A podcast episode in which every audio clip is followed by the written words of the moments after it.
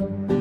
之前我已经停业了大概五年，会离职是因为要照顾女儿，她患了脑瘤，需要满脸担心的一些 care 给病了。这样停了五年了，我也照顾了她五年，现在是比较稳定了。经过这一段时间哦，那也常出入医院啊，接触了蛮多这些所谓的医疗护理的一些工作，护士啊，物理治疗啊。通常物理治疗是每星期一次，回到家其实是我在跟他做，开了刀，做了种种的一些化疗啦、电疗啊，从一个正常人。去到自己做的话都没办法。到现在他已经能够自己 balance，然后自己上学，那份满足感，我是觉得在工作上，如果我有能够帮助到其他人，可能我的观念改变了，就会想朝这一个方面的领域去寻找一些机会啊。之前看到一些 WSG 有一些转业的啦，也有看一些所谓医疗护理啊这一块啦。那时候可能就是因为时间上的一些关系，就没有办法去参加那两年的那个 intake。刚好 GSK。有这个 opening，然后刚好时间我又配合得到来，然后就去尝试，就开始这学习的一个路程了。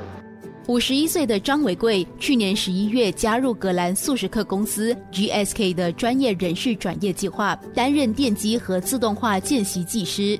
这个 program 来说的话，二十一个月嘛，啊前三个月是在 t o m a s i Poly 上课，然后也有过出那些 lab，给我一个 overview，bio pharma 是大概是怎么样子的，然后所需要的是什么。那我就有一个 background，给我自己有一个更好的心理准备，就是说 knowledge wise 我也有基本的一个 knowledge。可能在上课的时候，因为全班哦，几乎最大的哦就是小过我的，可能三十出头，其余的都是大概二十几，跟我大儿子差不多一样。那个时候我自己的感觉是，自己可能。给自己的压力吧，年纪方面、记忆方面有比较慢啊。跟年轻人比起来的话，他们还好，他们也不会说怎么会有个老安哥在跟我一起上课。那可能那时候就会觉得有有一点压力嘛，有会想放弃的那种感觉。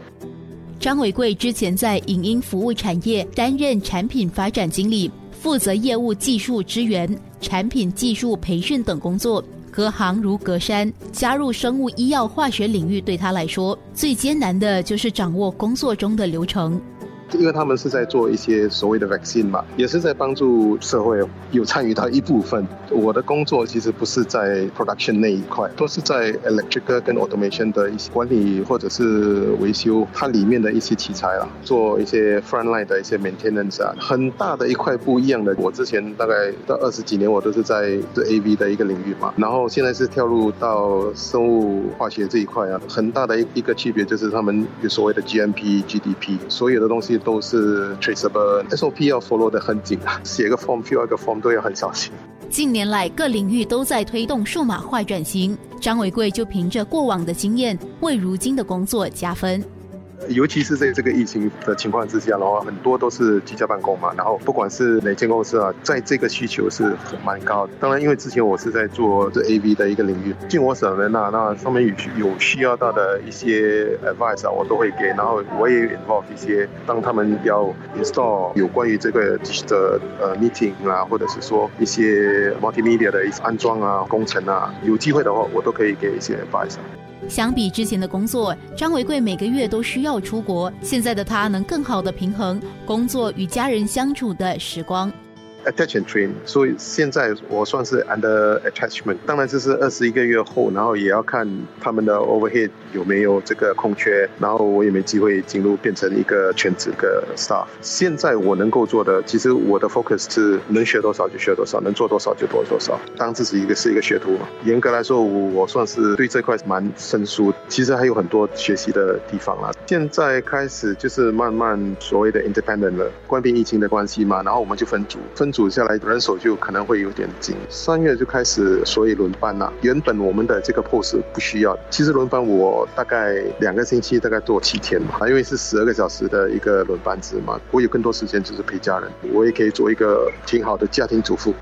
别以为张伟贵是个容易打退堂鼓的人，当初在和太太商讨由谁看护女儿时，他可是下定了决心担起这个重任。在过程中哦，不能心软嘛。妈妈通常都会心软嘛。那心软的话，就可能有些东西就说，哎，这个没关系，就不做了，那个也不做了，我就当那坏人好了。就算他做化疗的时候，我每天还是跟他做 facial，他整身都是淤青。我女儿之前也有说过，她挺讨厌我的，血气的皮的米很乱，没有办法说在很短的时间哦，她能够重新站起来，呃，重新再开始走路，就是那种感觉哦，其实对我个人很强啊，会有想往这方面哦，能够帮助到其他人在在医药这一块啦，不管是会在现在这间公司继续下去呢，或者是如果没有机会的话，那我也会往这一块去发展。伴随十五岁小女儿一起走过治疗和康复的过程，这段经历让张家两个二十岁和十八岁的儿子更加独立，也让张伟贵更了解自己所要的生活。从双收入变单收入，继续还 OK。当然，我也是一个比较保险的人哈。那我孩子都是 fully covered 的，不然的话，连房子卖掉都付不清了。所以两个大的都在读保利。自从妹妹发生这件事情之后，可能就是学费方面吧。然后其他的那些所谓的平时的一些 pocket money 啊，都是他们自己 set 的。我大的也有在做一些 part time 嘛，生活方面有些调整啊，也不会说看得太重了。经济方面也还过得去的，也多亏他们的支持。啦，因为没有家人，没有太太支持哦，有好几段时间我都会很想放弃。刚开始跟一堆年轻人在拼的时候啊，哇，他们好快啊！他们做那些 assignment 啊，有时 assignment 是一个小时啊，他们他们半个小时就做完了。那我还在那边慢慢做，可能就是想到家人，想到女儿，然后太太的鼓励，才能坚持到现在。也很高兴啊，现在工作环境也不错，医药这一块的哦，他们的 medical welfare 蛮好的。生活加热点。这星期的生活加热点为你介绍了心心相连就业计划。不论是帮助失业者寻找工作，提供毕业生累积工作经验的机会，或是帮助中年转业者顺利转向另一条跑道，都给予求职者机会和空间去探索职业生涯中的另一个可能。